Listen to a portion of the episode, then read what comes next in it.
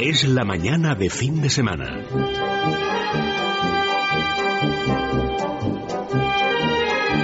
La hora de motor 16.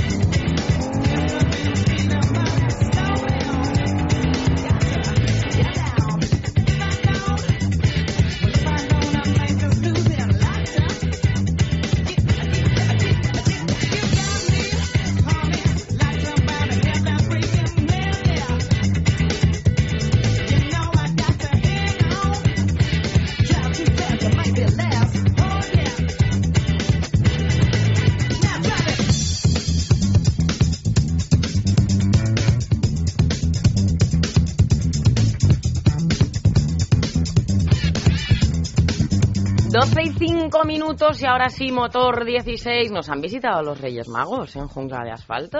Os da envidia, ¿eh? Qué bien. Os da envidia, ¿Qué os han Educano? Eduano. ¿Cómo Bueno, estás? buenos días y feliz año a todos nuestros oyentes. Melchor, Gaspar, Baltasar. ¿Han estado los tres? No, Que sí, Andrés. imposible. De verdad. ¿En serio? Te han dicho que a ti esta noche que esperes sentado. que nada. Si acaso un poco de carbón. Que pongas los zapatos, a lo mejor te cae algo. Carbón dulce. Ca- Qué bueno De- está, ¿eh? Está muy, muy bueno. Estáis deseando, estáis deseando que os traigan carbón, pero del dulce, Del ¿no? dulce. Del dulce. Azúcar pura y dura, azúcar, pero bueno. Bueno, te Cuéntame, cuento rápidamente con venga. qué vamos hoy. Ahora cuando acabemos con, con las noticias y con la conexión habitual con la Dirección General de Tráfico para conocer el estado de las carreteras a esta hora de la mañana en, toda España, pues vamos a abrir un debate sobre una de las noticias de, de calado de esta semana que ha sido la, ratificación, porque era un tema que se venía hablando mucho de la, del descenso de la velocidad en carreteras eh, de un solo sentido por carril. Bueno, pues vamos a hablar porque esto trae, va a traer mucha cola, ¿no? Parece como siempre que la, culpa de todo la tiene la velocidad. Y luego veremos, eh, tampoco vamos a descubrir nada, que hay muchos, muchos otros factores pues que para variar se quedan en el tintero y bueno, pues eh, en fin, hablaremos de ello. Muy bien. También en el, en el espacio de novedades eh, vamos a comentar todo lo que trae consigo la nueva eh, clase EQP y E Cabrio de Mercedes-Benz. Estos coches se equiparan a las últimas actualizaciones que la marca alemana ha practicado en la berlina y en el familiar también de la clase E. Bueno, pues son unas, unas modificaciones eh, similares, son modificaciones de peso, hay muchos cambios estéticos, mecánicos, eh, de seguridad, de, de tecnología. Bueno, pues de todo ello nos va a hablar, eh, nos van a hablar Andrés Más. Buenos días, Andrés. ¿Qué tal? Buenos días. Y Juan Carlos González también con nosotros. Hola, buenos días. Buenos días y feliz año y feliz año nuevo también. Bueno, eh, también hablaremos eh, de otra marca alemana de postín, nada menos que de, que de Audi, porque es una firma que tiene ambición, que tiene mucha ambición, como luego nos va a explicar eh, Andrés, con una inversión prevista para el periodo 2012-2016 multimillonaria.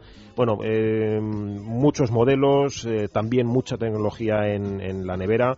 Eh, de todo ello, como digo, nos va a hablar eh, Andrés más. En el tiempo del deporte, eh, Javier Rubio nos hablará de las posibilidades y de lo que llevamos al Dakar a punto de empezar.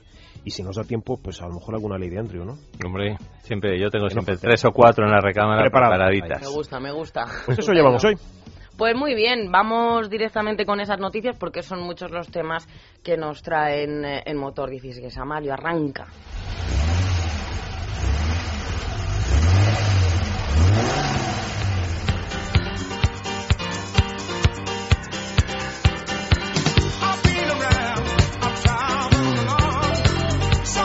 Cada vez está más macarra este Amalio, ¿eh? acelerando. Eso no es bueno ¿eh? para el motor. Venga, vamos. Bueno, pues mira, la primera de todas. El sector del, del motor del automovilismo en Estados Unidos se recupera y además lo hace a pasos agigantados. Bueno, pues el sector del motor estadounidense cerró 2012 con subidas de ventas generalizadas a nivel nacional, con lo que se encadena su tercer año consecutivo de mejora y emerge poco a poco de una profunda crisis desatada en, en 2008. Como se esperaba, el año que acaba de finalizar ha vuelto a demostrar que Estados Unidos está saliendo del de la recesión con fuerza y las ventas de automóviles, tanto de compactos como de todoterrenos urbanos, son una muestra que permite ver el optimismo ¿no? y que la industria poco a poco pues se va recuperando.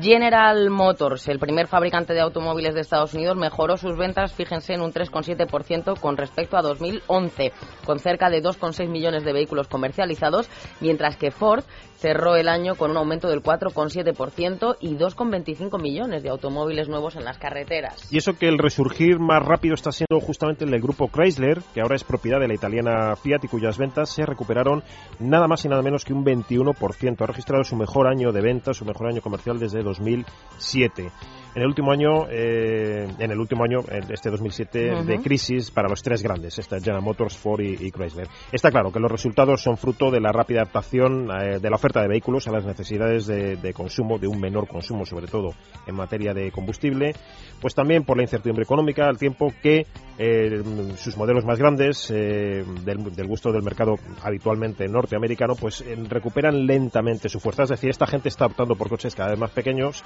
y aunque el mercado de coches grandes todavía tira, pero no tira Bueno, se están adaptando efectivamente para salir del pozo. La actualidad nos llega directamente, como no podía ser de otra manera, desde la DGT y cuidado, precaución para los que vayan a viajar en el día de hoy. Israel Martínez, buenos días. Hola, buenos días. Pues en estos momentos se circula bastante bien por todas las carreteras españolas. No hay complicaciones o incidencias. Hay que destacar un accidente en León, en las inmediaciones de Sagún, en la A231. Está cortado el carril derecho y precaución con una avería en Badajoz, con concretamente en las cercanías em, de San Pedro de Mérida, en la A5, está cortado el carril derecho en dirección a Badajoz. Mucha precaución si transitan por estos puntos. Prudencia también con los bancos de niebla que van a encontrarse en carreteras, eh, por ejemplo, de Castilla y León y también en Cantabria. Para evitar accidentes, lo mejor que pueden hacer, ya saben, moderar la velocidad y aumentar la distancia de seguridad. Pues muchísimas gracias, Israel, desde la DGT y vamos con más sí, noticias. Fíjate, el mercado de coches híbridos se resiente en 2012 mientras sube el de coches eléctricos. Pues el mercado de los vehículos híbridos se ha resentido en 2012 al marcar un descenso de las matriculaciones del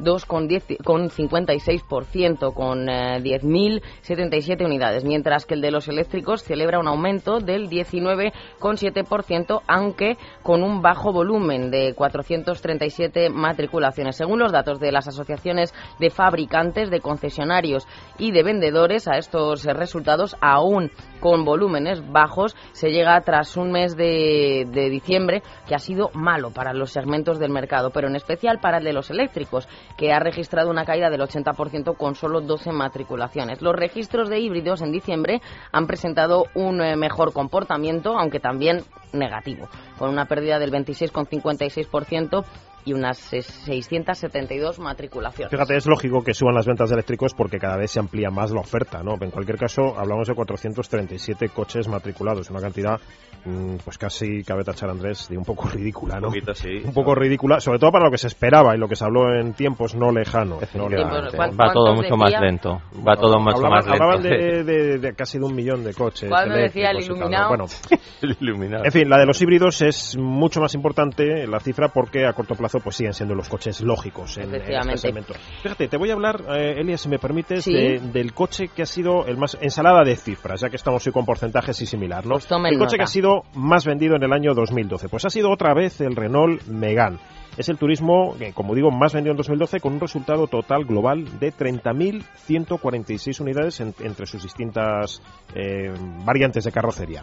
Bueno, pues eh, por, ha quedado con un 15,3% eh, que vendió eh, por debajo del año precedente, que fueron 35.597 unidades. Según los datos eh, de matriculaciones aportados por las precisamente asociaciones automovilísticas de fabricantes, ANFAC, vendedores Gamban y concesionarios Auto, en el año que acabamos de terminar se han matriculado en España, no hemos llegado a 700.000 vehículos, 699.589 turismos, un 13,4% menos que en 2011. Bien, por detrás del Megane ha quedado el Citroën C4, un coche similar al Megane, con 27.000, casi 28.000 eh, unidades matriculadas, que en el ejercicio completo pues retrocede un 3,6%. Y el Seat Ibiza, que cae un 23,1% al contabilizar pues algo menos de 24.000 matriculaciones. Le ha seguido el Nissan Qashqai, otro de los habituales superventas, con unas 22.000, casi 300 unidades. Y un clásico. Un, 8,6% menos. Y un clásico que, bueno, ha estado en ese momento de final de ciclo y arranque de la nueva etapa, que es el Volkswagen Golf con 18.300 eh, coches eh, matriculados en España, con un descenso en este caso del 18, casi un 19%. El Megan también ha sido el modelo más vendido en el último mes del año, en diciembre. Mientras que en segunda posición, también en diciembre, quedó el Peugeot 208, recién elegido, por cierto, coche del año 2013 en España. Pues aguanta el tipo, el Megan, que al final, pues sí, como nos dices Eduardo, se lleva el gato al agua por contar pues con una gama muy completa, ¿no? De 57 modelos diferentes, sin contar el Scenic, ¿verdad? Que ya no, no se llaman Megan, entre variantes, como has dicho, de carrocería, motorizaciones, el acabado, los tipos de cambio, y también acechan pues modelos, ¿no? El C4, el Ibiza, el Qashqai, del que hemos hablado. Sí, sí, no se puede dormir en los laureles el Megan porque eh, los que lleva detrás son modelos que, que se venden muy bien y, que están muy bien. Ahora sí, yo pienso que es eh, un buen registro para un coche que en época sí contabilizaba Scenic y esas carrocerías volumen. Hoy no lo hace, pero sigue, sigue liderando, sigue estando encaramado al, top de, de, ventas en España. Pues 15 minutos pasan de las 12, ¿dónde me llevas? Vámonos al debate sobre la velocidad, que nos hacen debatir una vez más sobre ella.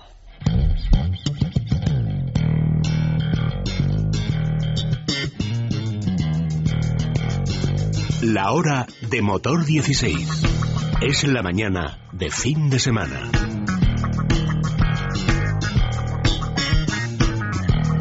Pues sí, porque lo que está claro es que, según ha anunciado el, ministro de Interior, eh, Jorge Fernández, eh, la velocidad en carreteras de un solo sentido, perdón, de un solo carril por sentido, pues va a quedar sí o sí, Andrés Más, a 90 por hora y ahí se acabó toda la feria. Sí, y todo esto... Estás decepcionado, es que, Sí, porque ahora vamos a ver, eh, y antes Pero lo, dijiste hace una semana. Claro, lo vamos a anticipar, eh, es que hay muchos otros factores sobre los que no se ahonda y, que habría, ¿no? El 77% de, de las 1.304 muertes que ha habido en las carreteras eh, ha sido en carreteras convencionales en 2012. Por eso dicen, bueno, ¿dónde, ¿qué es lo más fácil? Bajar la velocidad, pero es que antes de bajar la velocidad eh, eh, hay que hacer muchas cosas. El asfalto es de jugar de guardia, la señalización es Mi comentario. Los trazados son lamentables, las curvas contraperaltadas. Mm, lo de la velocidad yo creo que es el recurso más cómodo y más fácil, pero si analizamos la razón de los accidentes comprobaremos que va a seguir habiendo, aunque bajen 10, en 10 kilómetros por hora la velocidad, va a seguir habiendo accidentes mientras no se prepare un paquete completo de medidas. Entre, pero es, que además lo dice hasta la Asociación Unificada de la Guardia Civil ha declarado que antes de bajar el límite en las carreteras secundarias se debería trabajar en otros problemas como la educación vial, el estado de las carreteras, la luminosidad, los asfaltos, las señales. Fíjate, tú que hablas de, que citas la luminosidad, cuando viajamos por eh, temas de trabajo eh, fuera de España, hay países, por ejemplo Alemania, y sí, es recurrente el ejemplo, pero es que no deja de ser el paradigma. Por la noche se ve en carretera. En. España, en carretera, en carretera no se ve, no se ve por la noche. Hay carreteras verdaderamente peligrosas, y tú lo estás diciendo. El tema de las curvas mal peraltadas hmm. y que hay puntos negros que son complicadísimos. que no se ven ni las rayas. No se ve ni las rayas. Ahí, voy, o sea, es que no hay. venga a parchear carreteras. Pues eh, eh, hay temas todavía más sangrantes. O sea, mm, hay una cosa que no me puedo creer, que es que en, cuando un conductor quiere sacarse el permiso de conducir, en la autoescuela nunca va a circular, cuando está dando las clases prácticas, por una carretera de doble sentido. Y en el examen no te van a examinar, no, no vas a adelantar, o sea, te van a dar el examen y te vas a coger tu cochecito nuevo y nunca has adelantado en una carretera de doble sentido. Y ese momento es dramático. es que atiende el vamos a ver, el, 44% de, de las muertes ha sido fruto de colisiones frontales en carreteras convencionales. Adelantamientos. Adelantamientos. Adelantamientos que la gente sale, sale de sacarse el carnet de conducir sin, saber cómo, cómo hacerlo. Entonces, mm, bueno, y eso, esas, eh, ese 44% de colisiones frontales también tiene lugar porque la señalización es lamentable. Es decir, están mal puestas las señales de prohibido. Juan Carlos, ¿qué te parece? Sí, sí, no, eh, efectivamente el tema de las carreteras... Cuando no están tapadas. Sí, sí, el tema de las carreteras secundarias en España, ahora comentaba Eduardo un poco lo de la luminosidad, eh, cuando vas por, por carreteras eh, rápidas o por vías rápidas, pero en, muchos países europeos, Alemania es, un ejemplo, entras en cualquier carretera de segundo orden, las líneas de la carretera están perfectamente pintadas, la vegetación, siendo países en los que llueve mucho, y es abundante, y exactamente, no invade las carreteras porque constantemente se está recortando para que el, conductor vea bien el, asfalto, incluso sin necesidad de que haya iluminación a base de farolas como puede haber en las vías principales, hay numerosos reflectantes nocturnos para que la gente no pierda la vea el trazado, vea la referencia. Entonces, claro,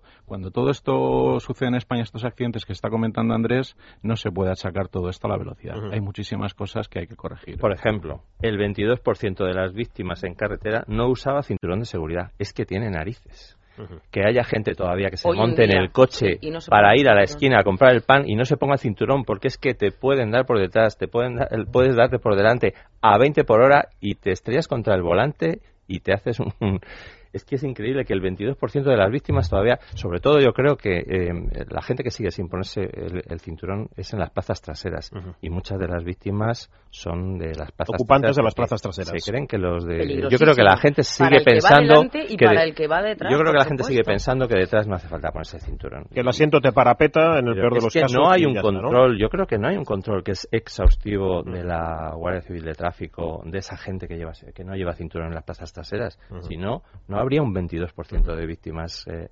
con Sí, sí, además. No, me gustaría tener, perdón, me gustaría tener el dato de a cuánta gente se multa por no llevar el cinturón de seguridad y a cuánta gente se multa por radares móviles.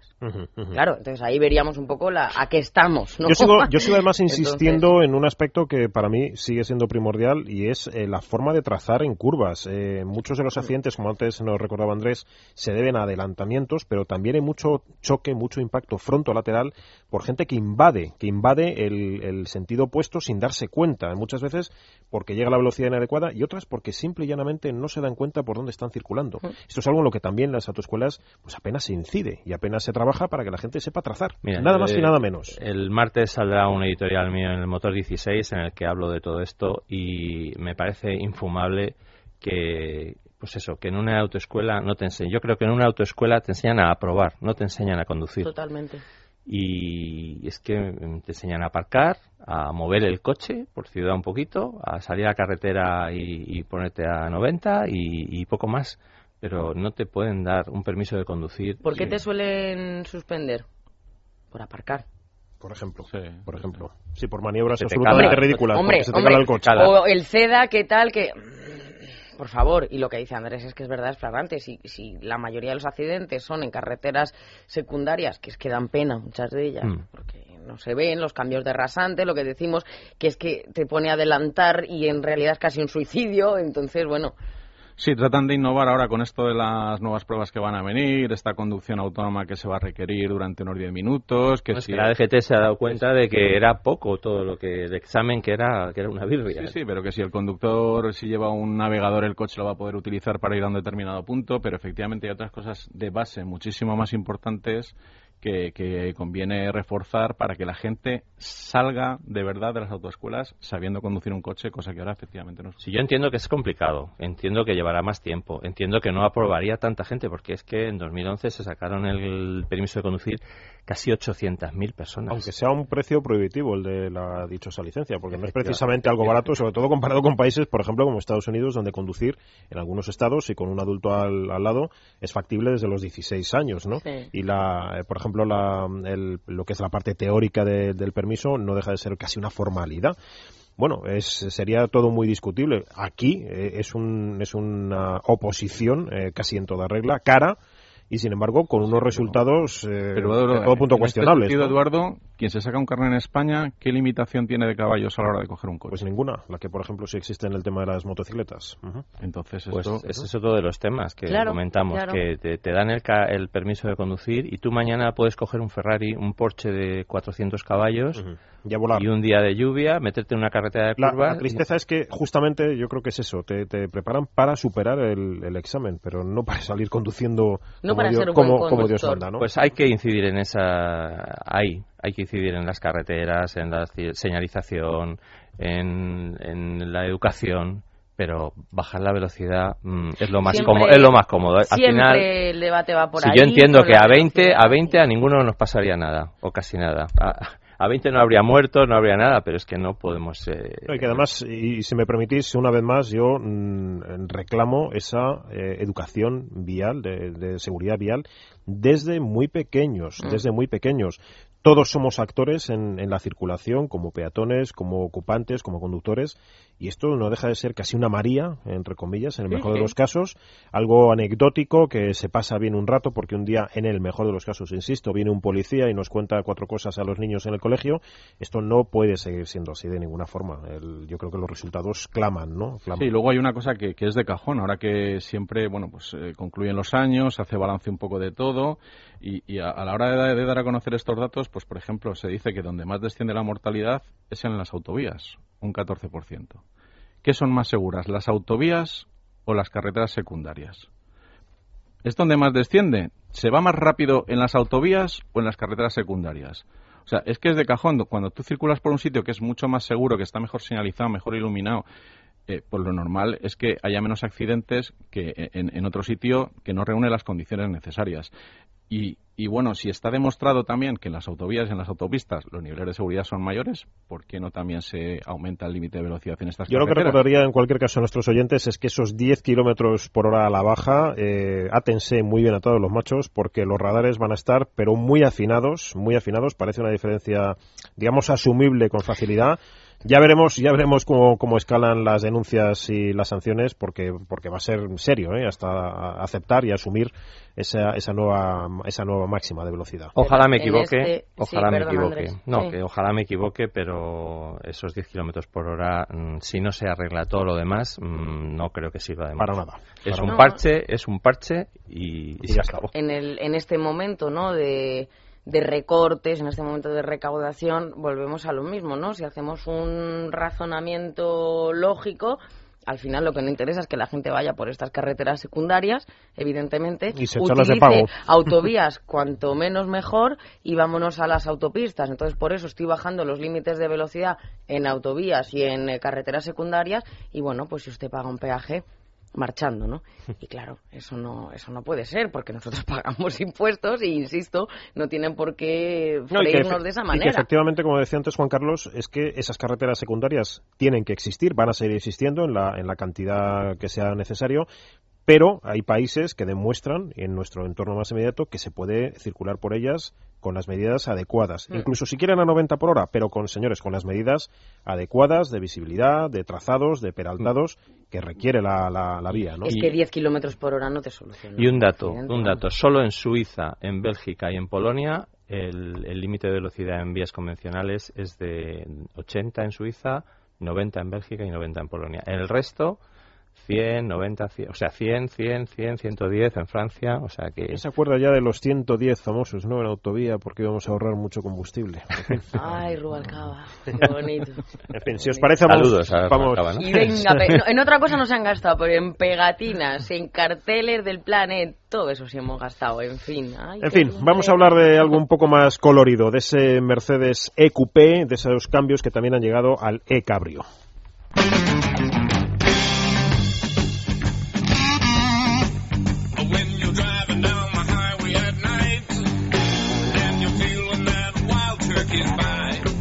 Bueno, pues lo que está claro es que Mercedes ha dado un, impulso a su gama media de, modelos. Hace poco Goyo Arroyo nos explicaba que la clase E, la berlina, y su equivalente familiar, el E-State, que es como se llama, pues es un, es un automóvil esencial en las ventas, en el comercio de Mercedes-Benz.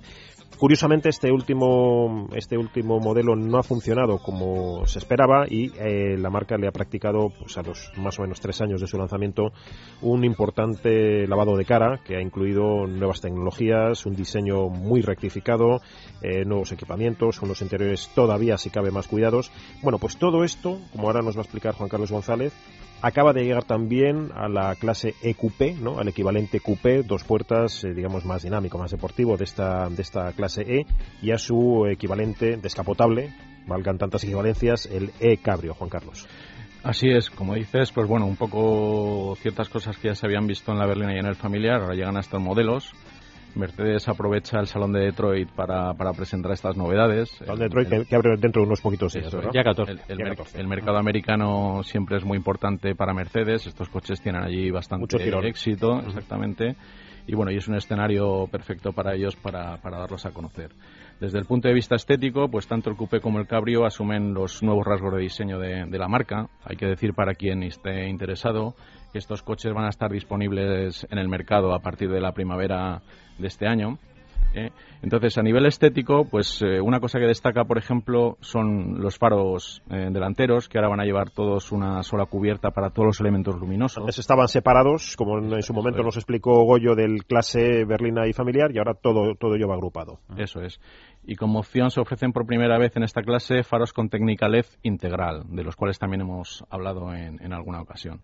Otros cambios estéticos, pues bueno, afectan al nuevo paragolpes delanteros, eh, todo el frontal asume rasgos de más dinámicos, hay nuevos grupos ópticos traseros, el, el coupé sigue apostando por un capó largo y bueno, mantiene algunas señas de identidad típicas, pues como el acristalado lateral continuo sin montante central y los cristales completamente escamoteables. Entiendo que además estos coches, por ejemplo, aportan nuevos colores de carrocería y diseños de llantas, que es algo que suele ocurrir en este tipo de actualizaciones. Para, Exactamente, para refrescar un poco toda la imagen y darles tanto más deportividad mm. como modernidad. Sí, hay, hay un punto destacado en, de la nueva clase Cabrio que es eh, una capota insonorizante que han, utilizado un aislamiento acústico. Son capotas, eh, si me permites, textiles, ¿verdad? No es una capota rígida, sigue siendo una capota Lo que pasa es que ya utilizan hasta cuatro capas y, bueno, son tienen un aislamiento acústico de alta calidad que a nivel de ruidos pues se puede equiparar totalmente a, un coche de cerrado normal.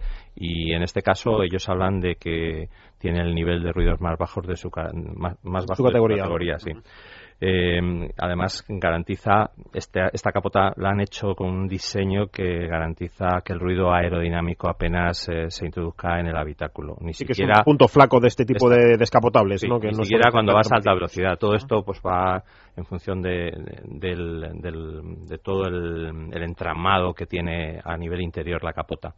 Pero hay otra cosa que es, que es novedad también, y es que el AirCap, que es un sistema em, de, de, de, un derivabrisas que se eleva Em, se, elevaba hasta ahora manualmente, pues ahora ese, ese sistema para que no entre viento cuando vas descapotado en el habitáculo, pues se va a, se va a poner en marcha él solo en, en función de la velocidad. Se despliega según lo rápido o lo no rápido que circules. se, va a, se va a abrir a partir de los 40 kilómetros por hora y se va, se va a esconder, se va a ocultar a partir de cuando bajas de 15 kilómetros por hora lo cual, pues hombre, es interesante que no tengas que estar tú pendiente de subirlo o bajarlo. Y sobre todo porque la gente que, que, nos escucha y que conozca un poco la circulación en un descapotable, pues estará con nosotros que tarde o temprano suele ser incómodo la turbulencia que se genera mm. pues por ahí, andando por encima de 50, 60, enseguida. ¿Sabes qué pasa? Además, molinos, ¿no? estas marcas alemanas que, bueno, uno de los sitios donde más cabrio se vende, por ejemplo, eh, es en Inglaterra en Inglaterra aprovechan la mínima cada, rayo de, sol, van, abrigados y, y, este tipo de, de, soluciones junto con otra cosa que hablaremos ahora que es el, la calefacción que sale que es el ice que sale calefacción por el reposacabezas cabezas. Todo esto te ayuda a ir circulando descapotado eh, a nada que pues, incluso que deje de llover. Es que no hace falta ni que haga en cualquier mes del año en cualquier mes del año pues eh, con unas temperaturas exteriores pues que a lo mejor eh, son de 8 o 10 grados. Sería impensable y que, de hecho la gente circula efectivamente en nuestros países del norte de Europa en estas en estas condiciones. Bueno porque por eso porque aprovechan cada pequeño momento no, que no se mojan. pero vamos. No no tiene, tiene sí sí tiene, sí, la tiene, sí la tiene sí la tiene. y más en y más en esos países en los que no hay tanta luminosidad como en España. Efectivamente. No, y con, estas características de vehículos que al final permiten ir, entre comillas, eh, protegido o no guarecido. Lo que no se puede hacer, lo, que, no se puede hacer es en Andalucía, en España, en agosto con 43 grados y, descapotado como hay gente que lo hace. Eso es lo que te puedes derretir en el, en el asiento. Todo por ir bueno, y continuando un poco con las novedades que aporta la clase E, bueno, pues a nivel de sistemas de ayuda a la conducción, pues hay algunos detalles importantes El sistema Distronic Plus, por ejemplo, pues puede ayudar al conductor a mantener el vehículo en su carril y hace posible una conducción semiautomática en, en retenciones. El servofreno de emergencia con asistente para cruces puede reconocer, esto es de uno de los detalles nuevos, ¿no? Puede reconocer por primera vez vehículos y peatones que circulan en dirección transversal y refuerza la acción de frenado del conductor. ¿no? Eh, se han establecido nuevos sensores y, nuevos elementos para tomar mediciones y que sean más completas eh, eh, la tecnología que lleva. El freno pre-safe pues, también puede reconocer la presencia de peatones y evitar el atropello mediante la intervención autónoma de los frenos hasta una velocidad de 50 kilómetros hora. Y hay un, una versión más avanzada que se llama Pre-Safe Plus que puede detectar incluso el peligro de una colisión por detrás. ¿no? En ese momento conecta las luces intermitentes de advertencia traseras con una frecuencia mayor de lo normal, ¿no? Para advertir al conductor del vehículo que se acerca. Que no nos golpee. Perdona, perdona un momento, Juan Carlos. ¿No nos da, no os da la impresión de que cada vez el coche toma más parte? Totalmente. totalmente es, totalmente el dueño y, señor. dentro, de, dentro de, poco van a hacer, va a hacer cosas del coche y va a decir, pero espera, ¿qué estás haciendo? Si estás frenando y yo no quería frenar. No, estás moviendo el volante, sí, porque es que ahora mismo tú te sales del carril y el coche te devuelve, que no has dado el intermitente y que te estás saliendo del carril y te devuelve al carril moviendo el solo el volante. Entonces, dentro de poco vamos a decir, es una pelea, ¿no? Este coche tiene vida. ¿Qué pasa con el vehículo? Y nos parece un poco paradójico que hemos hablado hace un momento de la seguridad vial y tener una buena educación vial y claro, al final los coches, que es fantástico, están avanzando a niveles de ciencia ficción, ¿no? La realidad supera la ficción, pero poco a poco ya conduzcas bien o lo hagas mal, que conduce el más pintado, no te preocupes porque el coche lo va a hacer todo, ¿no? bueno, ya hemos hablado en alguna y, tienes, y, tienes, en cierto modo tienes razón. Lo que pasa es que hemos hablado en alguna ocasión de todo este, de, todos estos avances, ¿no? En materia de seguridad, estas tecnologías que están llegando y que están por llegar y al final las marcas eh, tienen como un doble objetivo. Por una parte, conseguir apuntarse, por ejemplo, Volvo lleva tiempo anunciándolo que en muy poco espacio de tiempo eh, ningún accidente eh, con sus coches produzca eh, fallecidos. Esto, esto por una parte. Y quieren, quieren llegar ¿no? a esa meta siendo el primero. Y por otra, también dicen, bueno, siempre va a ser el conductor, o por lo menos esto es lo que se dice a día de hoy, quien tenga la última, la última palabra ¿no? en lo que se decide a los mandos, por así decirlo. lo bueno es que se puedan desconectar. Todos estos sistemas llevan un interruptor que tú dices, es que no quiero que me vibre el, asiento cada vez que el airbag de peatón a mí eso me parece fantástico. Luego hay cosas, avances que son increíbles, ¿no? Para atropellos o para... Sí, pero al hilo un poco de lo que estás diciendo, de que parece que el coche va, va a hacer todo solo, eh, todos estos sistemas, que muchos están basados en sensores, cámaras, eh, necesitan para funcionar perfectamente que lo que rodea el entorno que tiene el conductor, la carretera, esté muchas veces reciben señales. Los obstáculos se tienen que leer perfectamente. Los sistemas de reconocimiento de señales tienen que leer las, las señales perfectamente. Entonces, cosa que en España no ocurre. No, acaba, no acaba de funcionar. o sea, este Mercedes en una carretera de estas que hemos hablado secundaria. se vuelve loco. No, muchas cosas funcionan, o sea, pero lo, siempre ayuda muchísimo. La exactitud. Exactamente, la precisión y eh, el, el que todo esté como, como tiene que estar. ¿no? Eh, todos estos sistemas, es lo que digo, se basan en una serie de sensores, cámaras, etcétera, que tienen que leer perfectamente todo lo que ocurre a, su alrededor. Y bueno, y por continuar un poco ya con, con las últimas novedades en cuanto a, motores, por ejemplo, bueno, todos estos motores que va a traer la, la nueva clase E, eh, en, tanto en la versión Cabrio como en el Coupé, pues están dotados del sistema de parada y arranque eco, y bueno, va a haber tres eh, alternativas en gasolina, entre 184 caballos y 408 caballos, y tres opciones diésel entre 170 y 265 caballos. Entre los motores de gasolina, pues va a destacar un nuevo motor eh, Blue Direct de cuatro cilindros que ya incorpora una tecnología de inyección directa guiada, pues similar a la que utilizan motores mucho más grandes y que ya satisfacen pues la normativa Euro 6 que entrará en vigor en el año 2015. Bueno, pues eh, sobre todo además eh, recordar a nuestros oyentes eh, que estas tecnologías, casi está este coche, esta, esta clase EQP y E-Cabrio, y a su vez la clase E en sí, está sirviendo casi de cobaya para la inminente clase S, que si yo no recuerdo mal, probablemente aterriza Andrés incluso este mismo año, ¿no? Sí, en 2013. Y todas estas super tecnologías que literalmente parecen de ciencia ficción van a llegar a este vehículo, ¿no? Pues para hacernos a, una idea, el super escaparate de Mercedes, esa nueva clase S, contará con sistemas que ya tienen estos coches a su disposición y como nos ha dicho hace un para instante Juan Carlos, en primavera. ¿Cuáles serían los competidores directos de esa clase S? ¿Del clase S? Sí, del que vaya a salir más o menos. La de 8 el Audi A8. BMW Serie 7. Y para centrar un poco el tiro en estos que acabamos de hablar, pues eh, desde el Audi A5 hasta BMW Serie 3, que ahora va a ser BMW Serie 4, como ya hemos anticipado en programas anteriores. Pues muy bien, coches más inteligentes que los propios conductores. Esto está bien para que estemos más frustrados y cada vez más.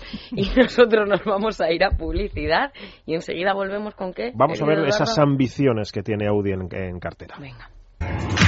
La hora de motor 16. Es la mañana de fin de semana.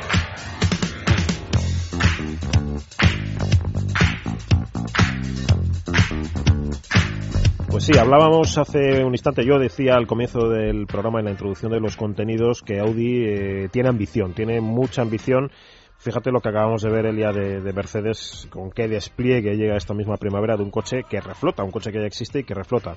Bueno, pues Audi tiene claro que no se va a quedar atrás, al revés, que, sus intenciones, que sus objetivos están ahí o por encima. Y para ello, Andrés, eh, yo decía antes, tiene ya anunciada una porrada de millones en inversiones para, para los próximos cuatro años. Una porrada, porrada, De Es que 13.000 millones de euros. 13.000, es que nos resolvían parte de la deuda que tenemos. Una cosa, ¿eh? ¿no os parece algo curioso, pero en cualquier caso increíble, ¿no? Que en esta época de crisis el motor, el sector del motor, sobre todo algunas marcas estén invirtiendo no sé si como nunca, pero no los veo yo. Pues te digo, te digo, te voy a decir la declaración del presidente de Audi. ¿Sí? Después de la crisis vendrá la recuperación y hay que estar preparados. Claro. Y para eso, tienen pasta, es el momento. invierten 13.000 millones de euros en cuatro años. Cuatro años. entre 2012 y 2016. Es una medida ¿Y qué va a suponer ¿Sabes, qué, ¿Sabes qué quieren? Quieren ser los el número uno en automóviles de lujo en el mundo, el número uno, porque hasta ahora es BMW y esto lo quiere, pues eh, quiere en 2020 estará vendiendo 2 millones de automóviles, según ellos, y en 2020 ya quieren superar al líder. No nos olvidemos, además de mercados donde Audi y otras marcas eh, premium de este, de este nivel están funcionando con mucha fuerza, como por ejemplo China, mm. también Estados Unidos, esa noticia que antes hablábamos de la recuperación que está experimentando, y Rusia, por ejemplo. ¿no? Sí, que para cuando se salga de esta no les pille. Exactamente. Pues parte, en parte de esa inversión, como no, se va a dedicar al lanzamiento de nuevos modelos como la nueva familia 3. Hemos conocido los A3 de tres puertas, el, el Sportback y llega eh, llega el A3 Sedan que se va a fabricar en la planta de Hungría en la segunda mitad de, de este año de 2013 va a llegar también eh, con esa plataforma MQB en 2014 un A3 híbrido enchufable con cambio de SG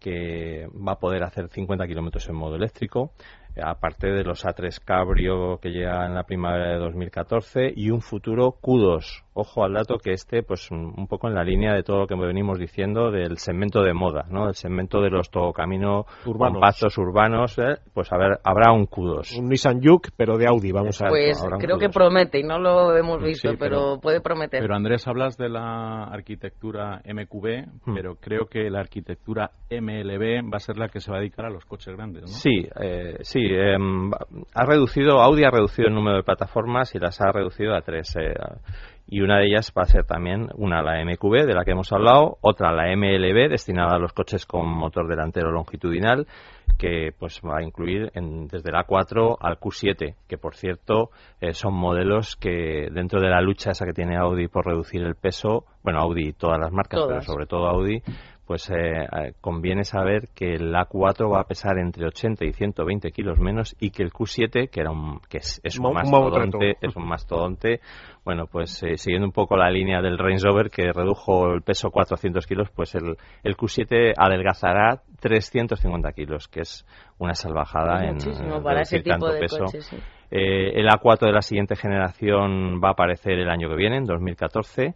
Eh, va a ser el primero en adoptar eh, la nueva tecnología que, va a permitir pues comercializar un Audi MLB, un Audi A4 con tracción a las cuatro ruedas, pero e-tron, es decir, dotado de un motor eléctrico delante y de un motor eléctrico detrás con los respectivos ejes unidos por un cable eléctrico en vez de por un árbol de transmisión. O sea que ya, como ves, eh, peso, eh, tecnologías más, más sencillas, a la vez también muy avanzadas. Y luego el R8, que también habrá un, R8 nuevo más adelante, eh, pues va a, utilizar la arquitectura MSB, que además la está desarrollando Porsche, que como no sé si la gente lo sabe, pero Porsche ya es de Volkswagen. Eh, y también será estará destinada a los modelos de propulsión posterior dentro del grupo Volkswagen como son Porsche, Lamborghini, Bentley y bueno y el, R8 este famoso. Bueno, Andrés, una, una, cosa, porque dentro de todos estos planes de renovación que tiene Audi y, y estas intenciones, hay una cosa que se palpa en la calle, ¿no? Y es que la gente dice que todos los Audi se parecen mucho. Y creo que tú tuviste una conversación con Walter de Silva en este sentido. Si me permites, antes de en un fuera aparte, antes de empezar el programa, yo decía que es casi ya famosa la frase de un Audi tres tallas, ¿no? Es casi entre una 4 y una 8 no terminamos de ver claro cuál es cuál, ¿no? Eh, y es que en una entrevista con Walter, eh, que nos conocemos ya es el responsable de, diseño del grupo Volkswagen. Es el responsable del diseño del grupo Volkswagen. yo le conocí cuando estaba en SEAT y la verdad es que es un, es un tío simpático y muy majo, pero tuvimos una pequeña discusión porque yo me atreví a decirle que todos los Audi eran iguales.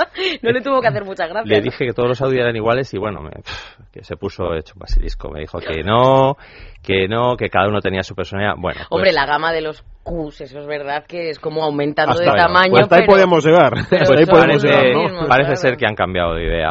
no creo que por lo que yo le dijera, pero ahora resulta que el jefe de diseño de Audi, eh, Walter es el jefe de diseño del grupo Volkswagen, pero el jefe de diseño de Audi, Wolfgang Heger, eh, ha dicho tenemos que darle mayor individualismo a los modelos, de manera que cada gama tenga su propia identidad. Evolucionaremos no solo en el diseño exterior, sino también en el diseño interior.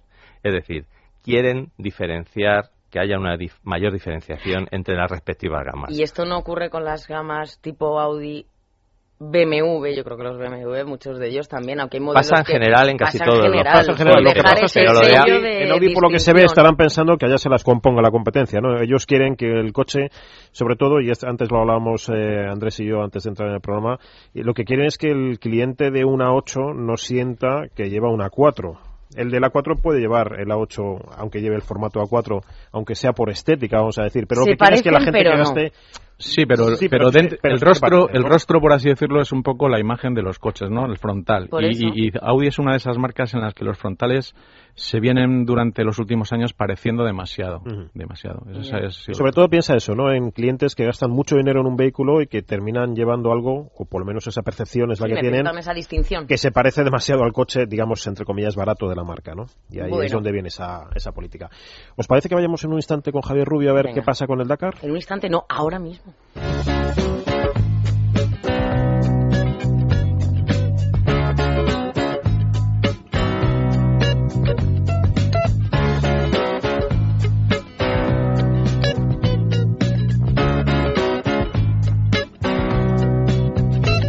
Pues en, esta afición que tengo, ya sabes, por el mundo taurino, ¿verdad? Por lo que me toca, Edu, estaba viendo la noticia de que el Chano, Vicente Yanguez, que bueno, pues se encuentra en, en silla de, ruedas y el que era muy deportista, el banderillero, bueno, pues dicen que se quedó sin correr la San Silvestre Vallecana, pero sí ha corrido la de Toledo. Hay que echarle valor. El, ¿eh? caso, el caso era tirar para adelante, 10 kilómetros como Eso es un deportista. Javier Rubio, ¿qué tal? Buenos días. Buenos días, ¿cómo estáis todos? Feliz año. Pues muy bien, igualmente. Javier, eh, si, hay, si hay algo, perdón, que, que resaltar en este, en estos comienzos de, año cada vez, pues es ese, ese Dakar, ya no París-Dakar, ese Dakar, que ahora se corre en Sudamérica, bueno, que año tras año está cobrando una relevancia, un peso mm, digno de las mejores carreras de los mejores reyes africanos eh, en su momento, ¿verdad? Pues sí, es cierto, porque aunque no tiene ese sabor de aventura que tenía el Dakar en sus comienzos a finales de los 70, lo cierto es que tampoco el Dakar entonces se podía hacer en ningún sitio hoy en día, ¿no? Con esos componentes de aventura. Eh, por muchísimas razones que sería muy largo de explicar.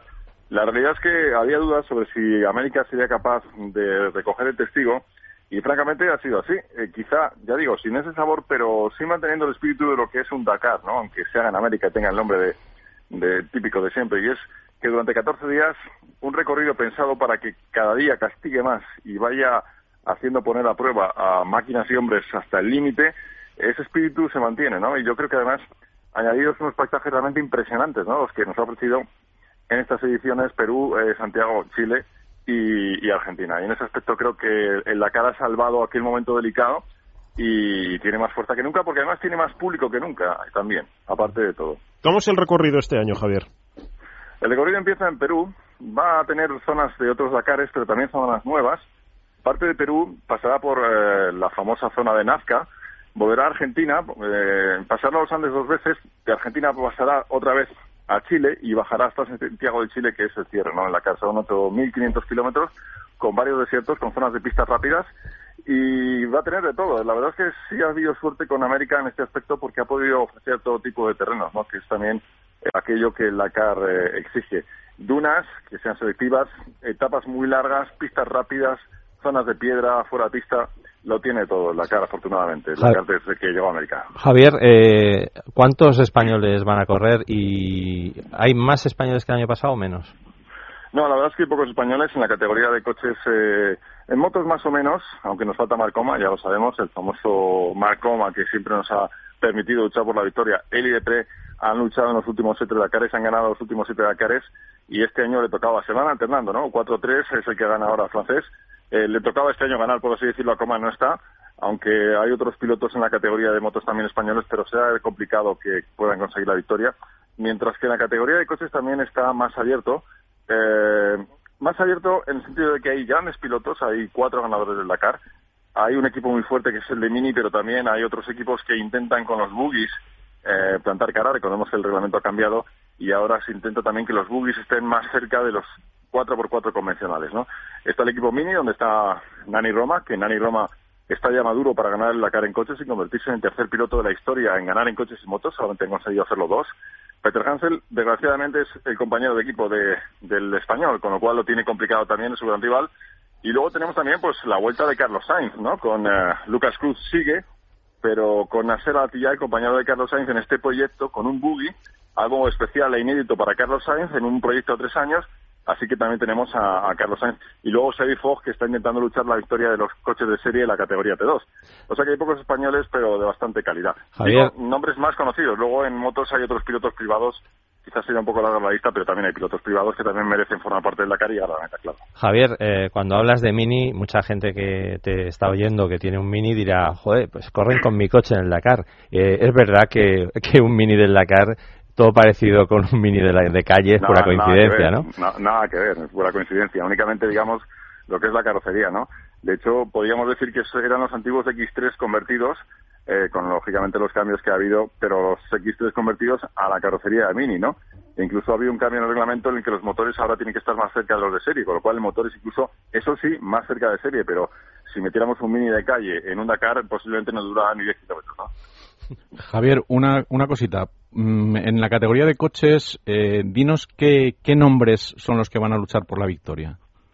Pues eh, como decíamos, están en el equipo Mini, eh, en el equipo de X-Rate. Digo Mini, es el coche que lo distingue, pero es el equipo de X-Rate, con apoyo, semi-apoyo oficial. Está sobre todo Peter Hansel y Dani Roma.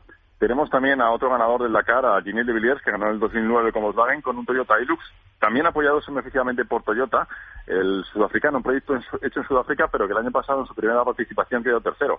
Tenemos el buggy del americano Robbie Gordon, que siempre monta el pollo en el Dakar, es un americano muy macarra y muy eh, divertido, también eh, muy polémico, con su buggy, un espectacular Hammer, el coche de ejército americano que él ha adaptado a África, y tenemos, por supuesto, pues el equipo de Carlos Sainz y Nasser Atilla, que en teoría es un equipo muy potente de pilotos, pero con un proyecto nuevo, con este buggy nuevo que se han hecho tipo buggy americano, ¿no? De estas bajas americanas que se han hecho para el Dakar y es una incógnita porque el coche está pues eh, calentito, recién salido del horno y está todavía crudo, ¿no? Para ver qué puede dar de sí en Dakar. La verdad es que lo de Sainz es, es, voy a decir, no meritorio. Algo, algo más o lo siguiente, ¿no? Porque está en todos los frentes, Javier. Eh, Dakar, eh, preparando el World Rally Car de, para competición, el polo. Bueno, eh, llámame Dios, casi, ¿no? Bueno, es lo que tienen. Es que, sí, ¿no? Hay deportistas, hay deportistas que, que demuestran que no solamente ser un grande es por tener talento, ¿no? Sino por capacidad de trabajo, ¿no?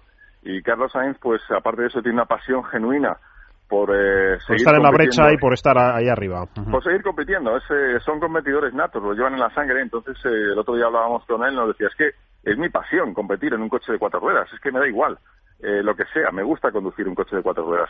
Y para gente acostumbrada todavía a desafíos, pues el hecho de poder competir en la CAR, que es una prueba anual también, que no le exige estar pues, un mundial de rallies constante, y ya no tiene años tampoco para eso, pero no le exige estar atado a un programa tan largo.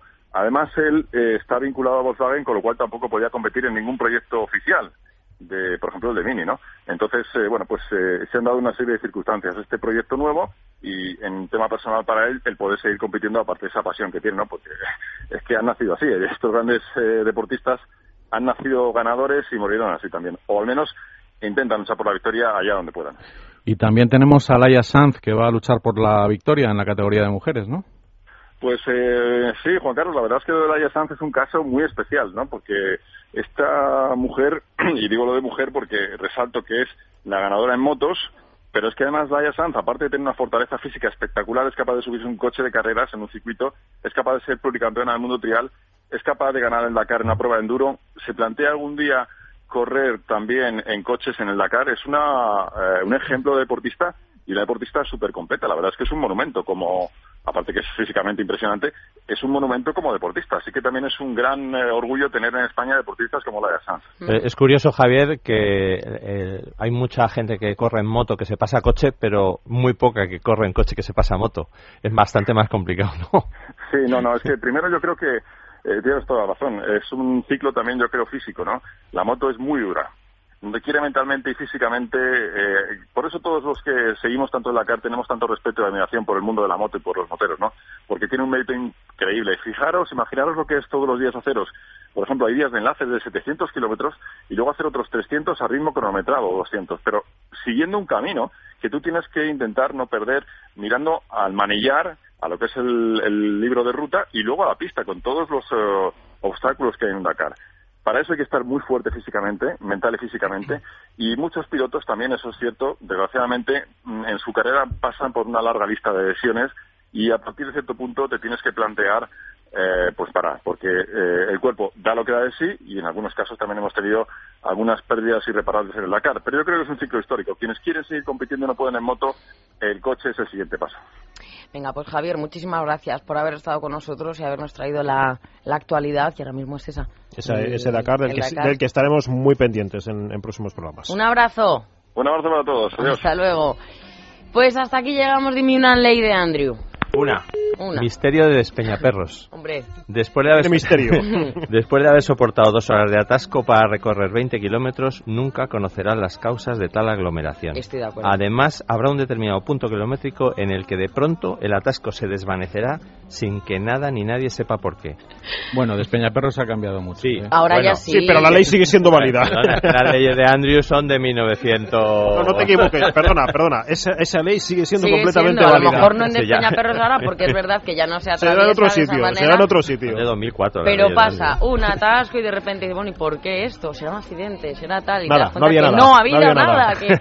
En fin, leyes de Andrew, pues ya lo saben. Eh, Andrés Más, muchísimas gracias. Juan Carlos González, gracias. Eduardo Cano, gracias. Mañana te quedas con la nena a jugar. Mm, tenemos a ver, a ver cómo viene, a ver cómo vienen los Reyes esta noche, que es la incógnita. A ti, no, te van a traer nada, pero eso, eso se da por descontado, eso se da por descontado. Un abrazo, gracias y todos ustedes no se vayan, que nosotros continuamos hasta la una y media aquí en la mañana del fin de semana.